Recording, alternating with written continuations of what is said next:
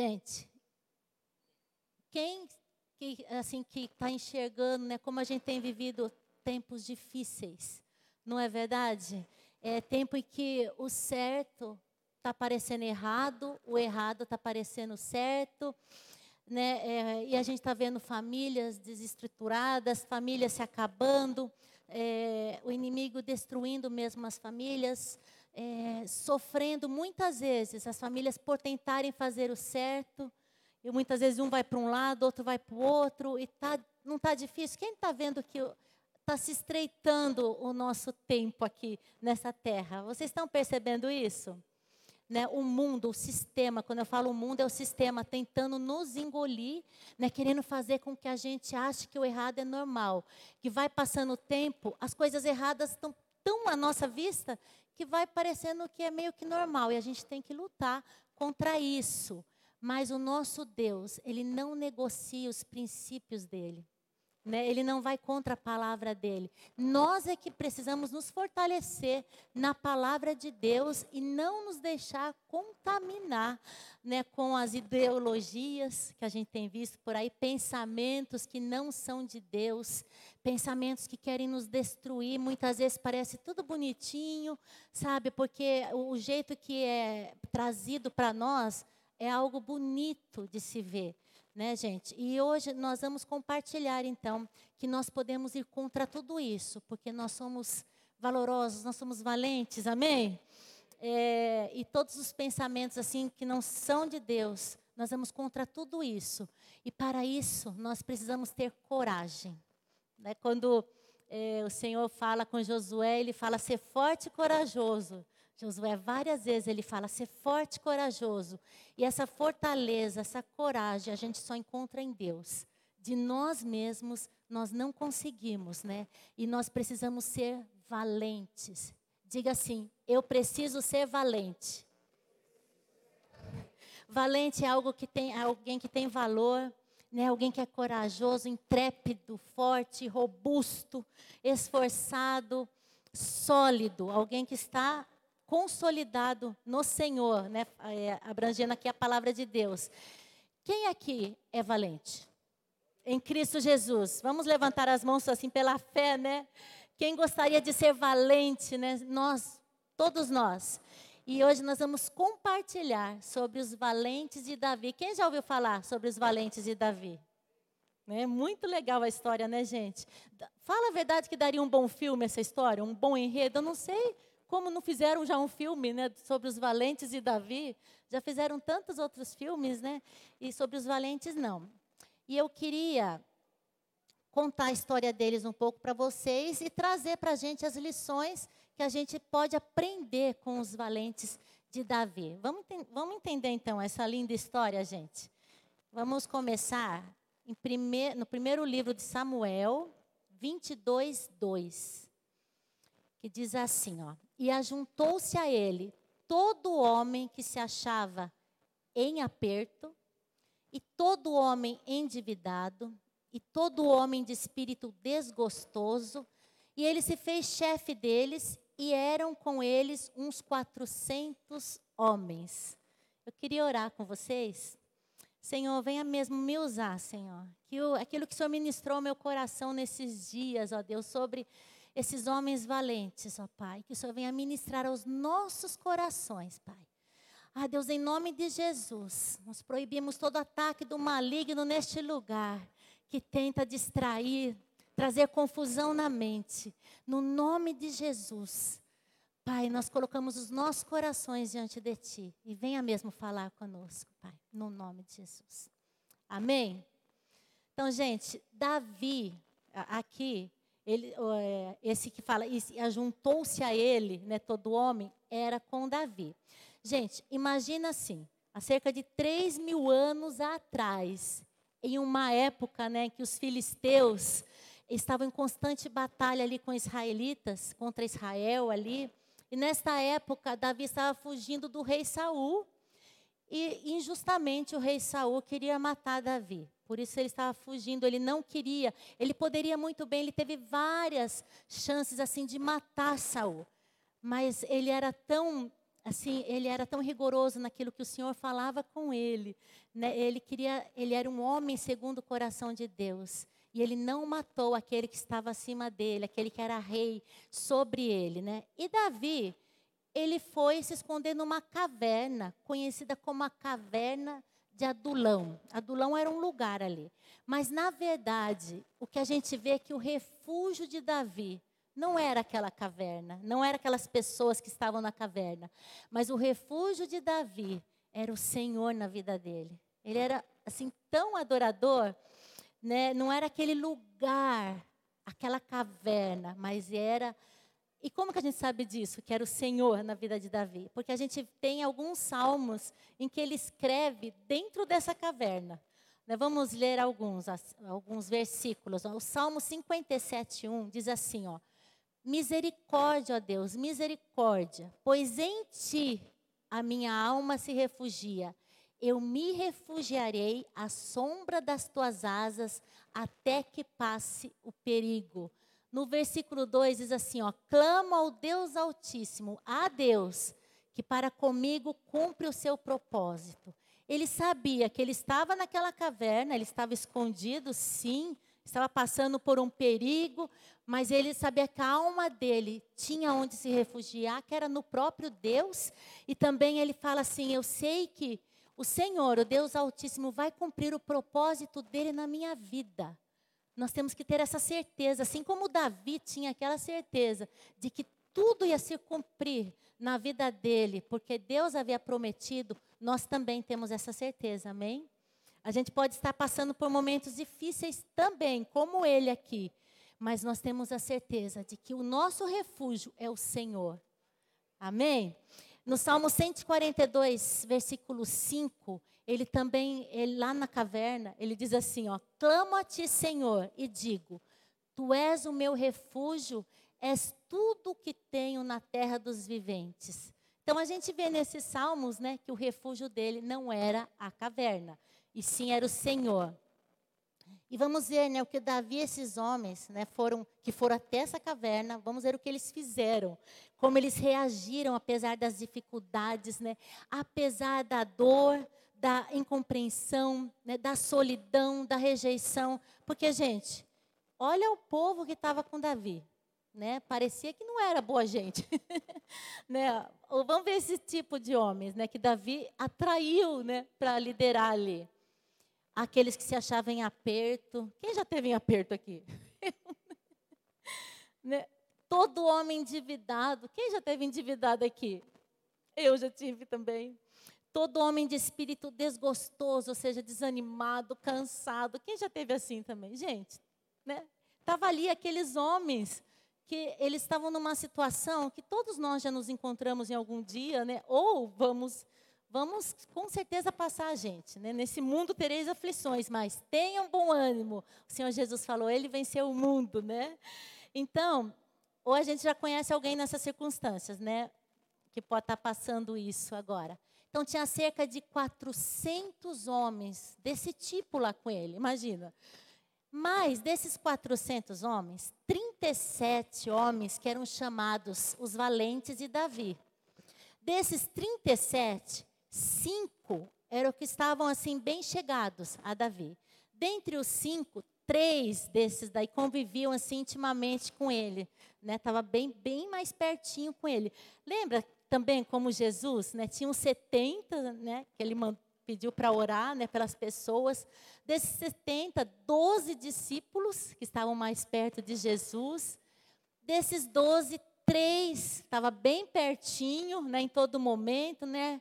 Pedro, Tiago, João no baquinho, né? E desses três, um que era o único que pegava né, e deitava no ombro do Senhor Jesus. Pelo menos ele escreveu isso, né? O evangelho dele. né? Então, gente, hoje a gente vai aprender com esses homens. Homens comuns, né, assim como todos nós somos comuns aqui, mas que estavam cheios de problemas e feridas, de dívidas, mas que buscaram juntamente ali com Davi servir ao Senhor. Eles se deixaram ser transformados, né? E é essa a diferença, gente. A gente tem que se deixar ser transformado, né, pelo Senhor. eu queria ler com vocês em 2 Samuel 23, a partir do versículo 8. Vamos abrir lá?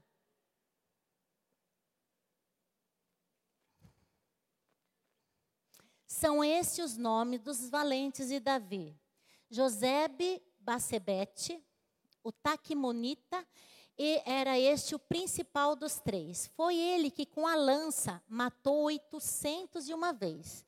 Depois dele, Eleazar, filho de Dodó, filho de Aioi, um dos três valentes que estavam com Davi. Quando desafiaram os filisteus que se haviam reunido para a peleja, enquanto os homens de Israel se retiravam.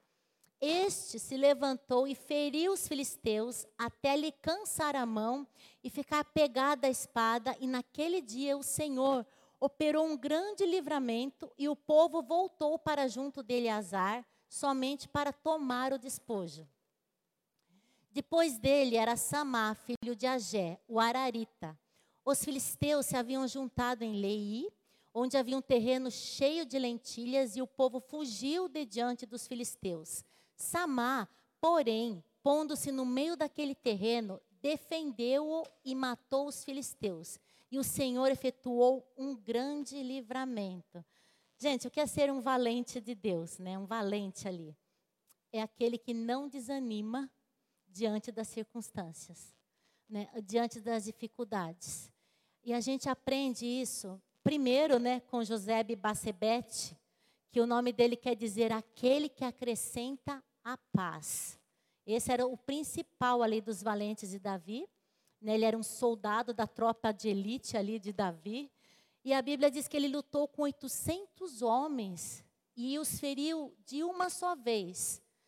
Mas eu vou falar uma coisa para vocês, sabe? Não se assustem, porque hoje a nossa luta não é contra carne e sangue, tá?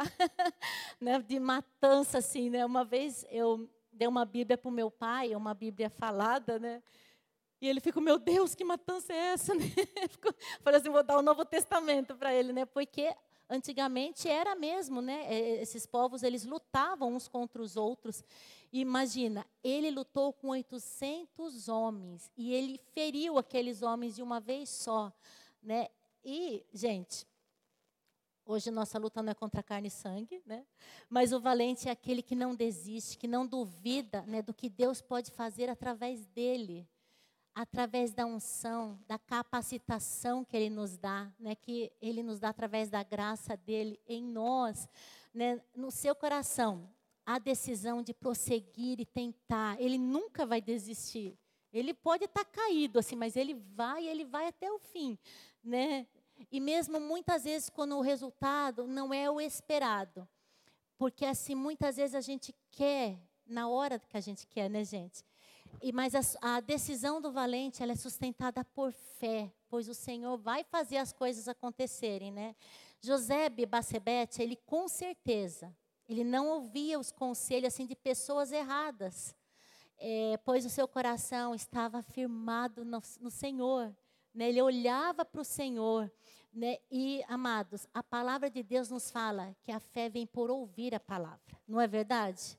A gente precisa ouvir, por isso a gente tem que nos alimentar da palavra de Deus, né, todos os dias. E se a gente ouve conselhos, né, ou se a gente se abre com pessoas assim que não creem no Senhor como nós, que não têm as mesmas práticas nossas, né, a, a mesma visão isso pode desanimar o nosso coração. Se a gente vai abrir o nosso coração para alguém que vai trazer um conselho errado para nós, aquilo pode entrar no nosso coração, nos deixar assim cabisbaixo, nos deixar assim com falta de fé, sabe? Nos deixar desanimados. Gente, cuidado com quem você abre o seu coração.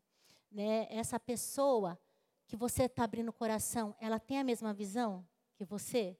Se pergunte isso os mesmos princípios, a gente tem que lutar da forma correta. Quando a gente, gente, a gente está numa guerra todos os dias. Pode ver que todos os dias a gente está em guerra. É uma guerra, uma luta espiritual, né? Todos os dias. Amém? Então vamos mesmo praticar isso, né? Agora eu quero falar um pouquinho do segundo valente, que é Eleazar, né? Que quer dizer Deus ajuda. O nome dele significa Deus ajuda. Segundo Samuel 23, 10 diz assim, que este se levantou e feriu os filisteus até lhe cansar a mão e ficar pegada à espada. E naquele dia o Senhor operou um grande livramento e o povo voltou para junto de Eleazar somente para pegar o despojo, né, o resto do que, que eles podiam pegar ali do inimigo.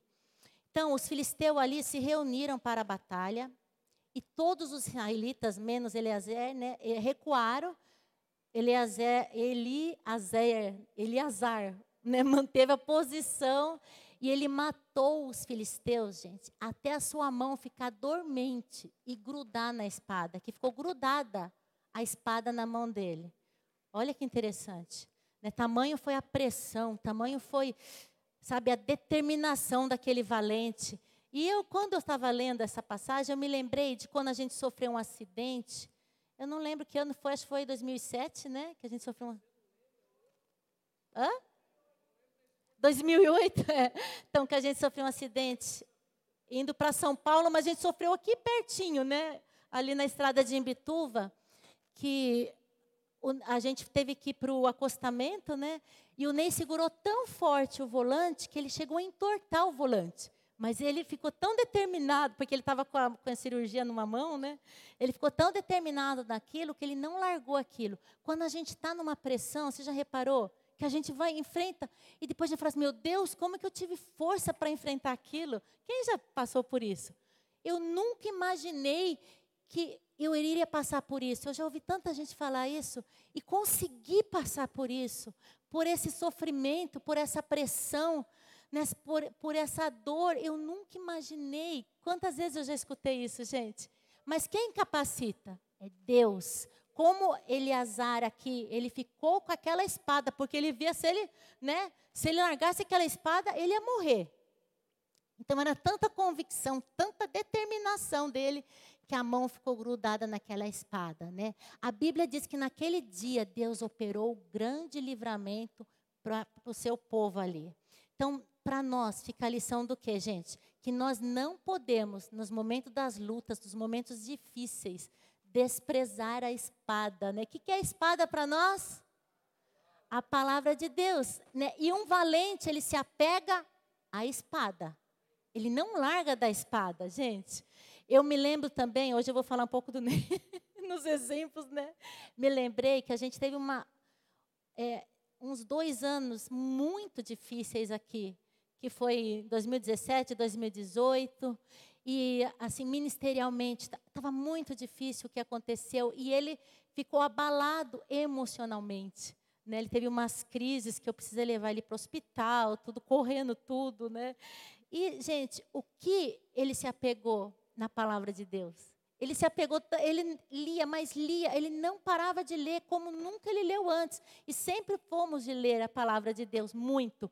Mas naquela época em que ele estava com, aquela, né, com aquele emocional abalado, ele se apegou na palavra do Senhor. E isso que deu força a ele, sabe? E foi, né, curando, curando. E hoje ele está tá bem, graças a Deus, né? O Salmo 119. O Senhor fez um grande milagre, isso mesmo. Salmo 119, 114, o versículo, né? diz assim: Tu és o meu abrigo e o meu escudo, e na tua palavra, na tua palavra, coloquei a minha esperança. Gente, é a palavra. A gente muitas vezes fala, eu precisava ouvir a voz de Deus, Deus não fala mais comigo. Mas você tem lido a palavra? Temos que ler a palavra. É porque lá que ele vai falar conosco. Ele fala conosco, gente, todos os dias. Provérbios 30, versículo 5 diz assim, ó: Cada palavra de Deus é comprovadamente pura. Ele é um escudo para quem nele se refugia. Então, Davi sabia disso. Ele se refugiava em Deus e nós também. Nós precisamos saber em quem confiar. No Senhor, primeiramente. E depois a gente precisa saber em quem a gente vai confiar. Né, gente? E ser valente não quer dizer que a gente não vai sentir medo. Não, os valentes sentem medo também. Né? Não quer dizer que muitas vezes nós não vamos nos sentir cansados, né? né? O desânimo vai tentar nos abater, mas sem valente, mas ser valente é quando eu enfrento o medo, né? E aquilo que me dá medo, eu estou enfrentando. Eu sei que eu estou com medo, mas eu estou enfrentando. Eu vou avançar. É quando eu vou confiando que o Senhor está à frente daquela batalha. Porque eu mesma, você sozinho, a gente não consegue. Mas ser valente é confiar naquele que tudo pode, naquele que nos faz mais que vencedores, naquele que, sabe, que quando eu não consigo o que eu quero, nem mesmo quando eu não consigo o que eu quero do jeito que eu quero, é confiar que Ele sempre vai ter o melhor para mim. Ele sempre, sempre vai ter o melhor para nós. Mesmo quando não é do nosso jeito, a gente acha que é o melhor, mas não, não é, né? É, porque muitas vezes a gente acha que, ah, se eu fosse Deus, eu faria de tal forma. Por que Deus permitiu isso na minha vida? Por que, que aconteceu isso? Né, gente? Eu quero te perguntar, e eu já me perguntei também. Qual é o seu medo hoje? Você tem algum medo hoje? Né, qual a sua batalha hoje?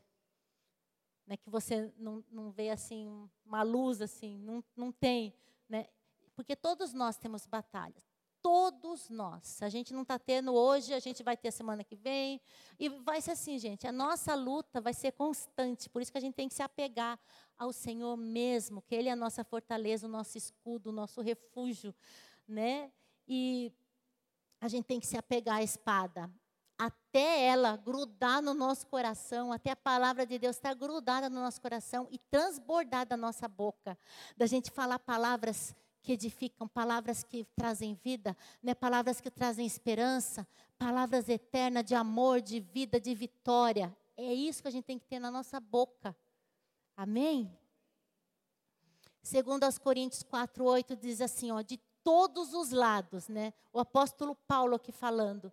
Nós somos pressionados de todos os lados, mas não desanimados. Ficamos perplexos, mas não desesperados. Somos perseguidos, porque nós vamos ser perseguidos. Nós somos crentes em Jesus, vamos ser perseguidos, mas não perseguidos, mas não abandonados, abatidos, mas não destruídos. A gente não caminhamos pelo que vemos, o que nos move.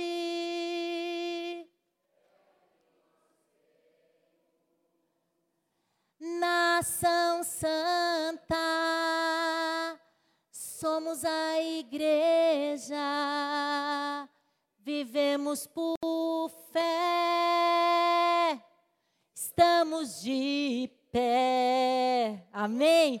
É por isso que nós estamos de pé. Porque nós não estamos olhando para a circunstância, nós estamos avançando. Segundo os Coríntios também 4:16 diz assim, ó: "Por isso não desanimamos, embora exteriormente estejamos a desgastar-nos interiormente estamos sendo renovados dia após dia. A gente pode estar abatido, sabe? A gente está assim triste.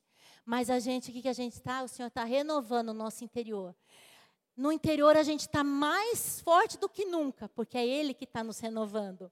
Segundo aos Coríntios 4,18 também fala assim, ó. Assim fixamos os nossos olhos, não naquilo que se vê, mas o que não se vê, pois o que se vê é transitório, vai acabar. Isso aqui vai acabar, tudo vai acabar. Nós vamos acabar, ó. Isso aqui vai acabar. Mas o que não se vê é eterno. A Bíblia fala. Nós estaremos com Ele na glória. E, gente, para isso que a gente está aqui, para aprender, para buscar, sabe, para crescer em Deus. Amém? Vamos falar agora de Samá, que é o terceiro. Samá era um homem comum que arava ali a terra dele. Ele tinha ganho essa terra de Davi. E ele semeava lentilhas nessa terra. E diariamente, né, ele cultivava ali, ele cuidava do plantio, mesmo sabendo que era tempos de guerra, que os filisteus estavam contra os, né, Israel ali, mas ele estava preocupado com sua família, com o sustento da família dele. Daí e estava ali, né, arando a terra ali. Daí de repente, os filisteus atacam bem quando Samar está tá ali próximo da terra dele, da plantação. E, gente, vou falar uma coisa: o nosso inimigo ele é astuto. Ele quer nos destruir, ele quer destruir nossas famílias, os nossos frutos, o fruto do nosso trabalho, o nosso trabalho é, que com tanto esforço a gente teve, conquistou né, ao longo das nossas vidas, o que cuidamos assim com tanto amor e zelo, filhos, né, é, é marido, esposa, gente, ele quer nos destruir. Ele veio para roubar, matar e destruir. Então, o povo ali de Israel fugiu tudo. Né? Eles não, meu Deus, não vou ficar aqui não, né? Eles não defenderam ali o que era dele, deixaram tudo nas mãos dos filisteus. Só Samar ficou ali. Qual seria a nossa atitude, gente? Eu imagino assim, imagine a cena, por isso que eu acho que daria um bom filme, mas isso é real, tá? seria uma história verídica mesmo.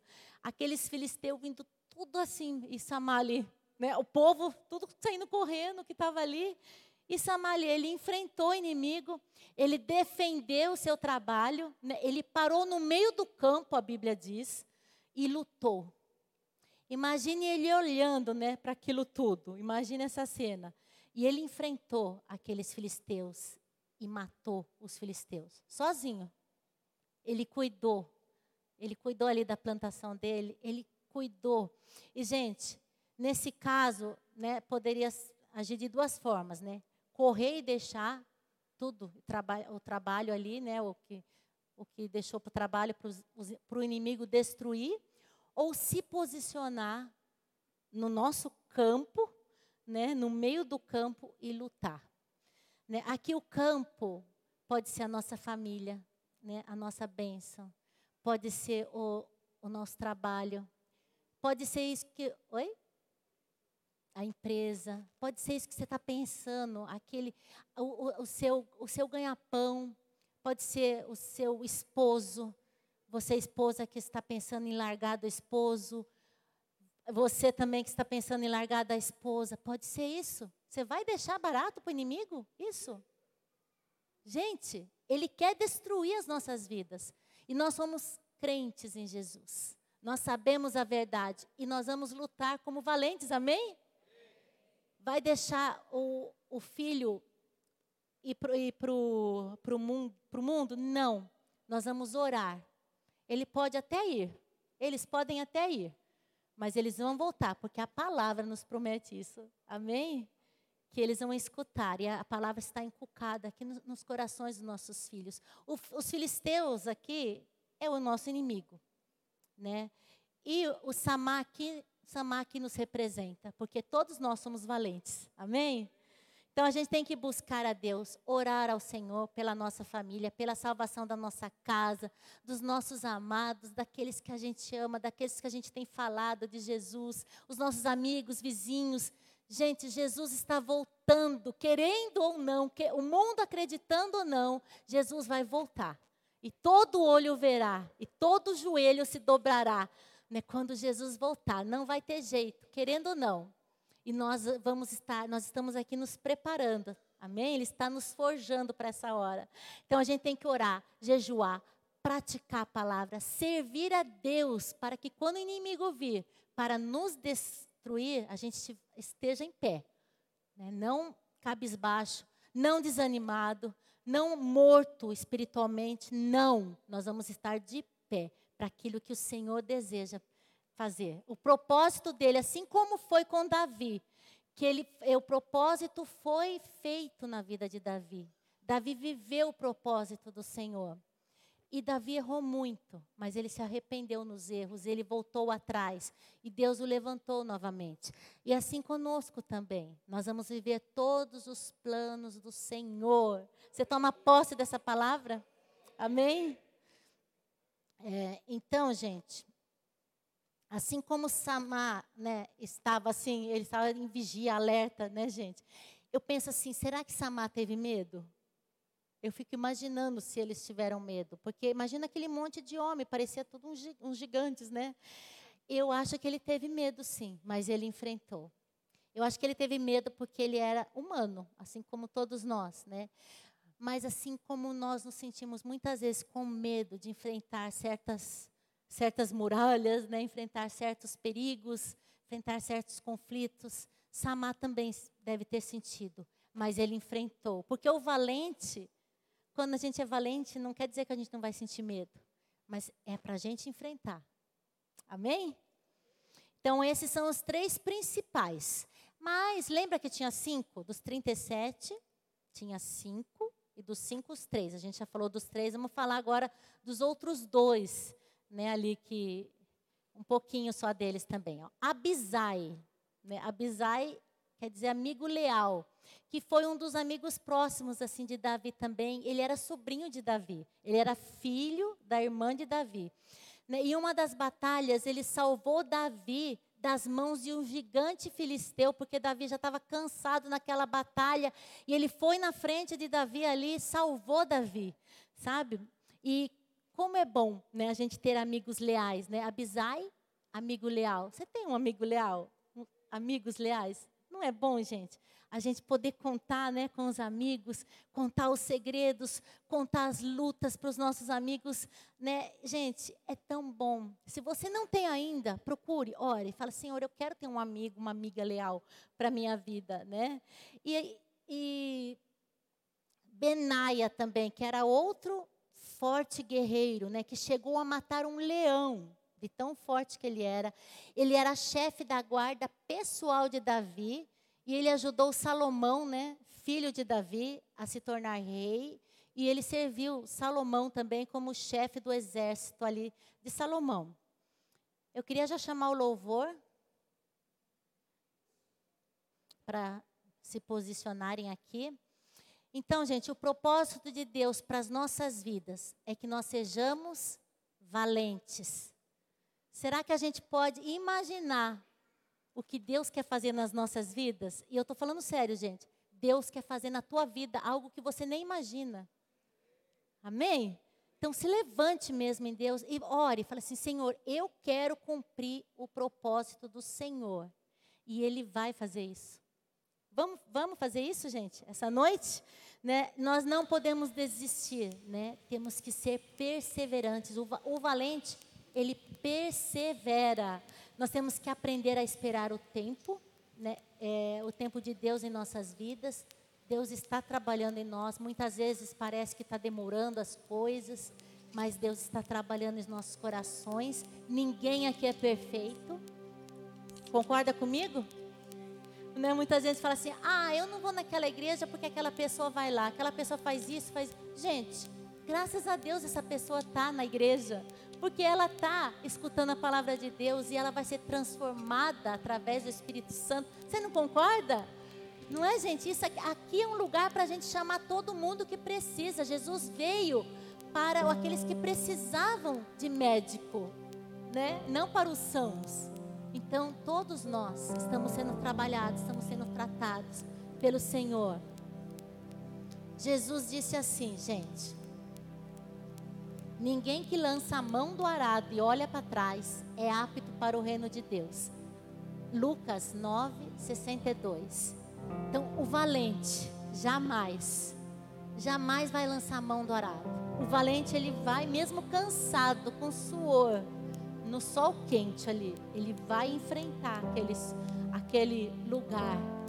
E ele vai, ele vai frutificar, porque ele é valente. E nós também não somos dos que retrocedem. Em Hebreus 10, 38 diz assim: ó, Mas o meu justo viverá pela fé. Fé é aquilo que eu não, não sei se vai acontecer, mas eu creio. E se retroceder, não me agradarei dele. Pensa, nós queremos agradar ao Senhor, por isso nós vamos avançar, nós não vamos retroceder. Nós não vamos andar para trás. Né? Retroceder é voltar para trás, retirar-se, esconder, rebaixar. Não, a gente vai avançar. Então nós vamos tomar uma postura de um valente de Deus, de alguém que sabe que está à frente. Não somos nós, é o Senhor que está à frente. É o escudo do Senhor que está à frente. Ele nos dá poder nisso, autoridade nisso. Quantos José e Bacebete, Eleazar, Samar, Abizar, Benaia nós temos aqui, né? Eu lembrei de algumas pessoas e eu vou falar os nomes aqui, ó. Seu Daniel, cadê seu Daniel? Levanta a mão. Valente do Senhor, Dona Judite. A Ângela. A Fernanda. A valente do Senhor. O Emanuel. Cadê Emanuel? Ali o Emanuel. A Cristina. Ali no fundo, Cristina. o Rosaldo é um valente do Senhor, Rosaldo. A Sandra. Cadê a Sandra? Ali a Sandra. O Anselmo. Cadê o Anselmo? A Cláudia. Cadê a Claudinha? Cadê a Cláudia? Ali, ó. A Cláudia, gente. Eu e ela a gente vai cantar. Ela no o pé machucado, eu com a mão. Mas é uma valente. Ela não arredou o pé. A gente falou para ela ficar quietinha na casa dela. Mas ela foi valente demais. Ela se apegou naquilo que Deus tinha para a vida dela. Sabe o que ela fez? Ela trabalhou o dia inteiro ontem no encontro aqui dos adolescentes. Antes de ontem também. E nos três dias, né? Ela não. É, gente, ó. Demais. É uma valente do Senhor. Né? E quantos valentes nós temos aqui hoje? Você pode levantar tua mão e falar: Eu sou o valente do Senhor. Amém.